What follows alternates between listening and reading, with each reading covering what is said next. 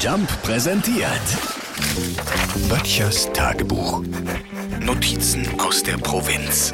Ich muss unbedingt in die Pilze gehen. Es muss ja enorm viele geben zurzeit. Also wenn man nach den Leuten geht, die sich gerade im Wald umhertreiben.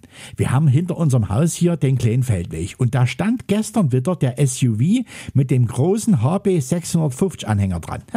Ich hab da mal gewartet, weil ich neugierig war, bis die wiedergekommen sind. Und gucke da, die hatten gar keine Pilze, die hatten Holz.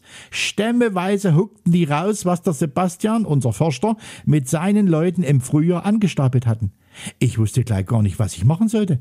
Dürfen die denn das überhaupt? Also eigentlich nicht, das ist ja nicht ihr Wald, oder?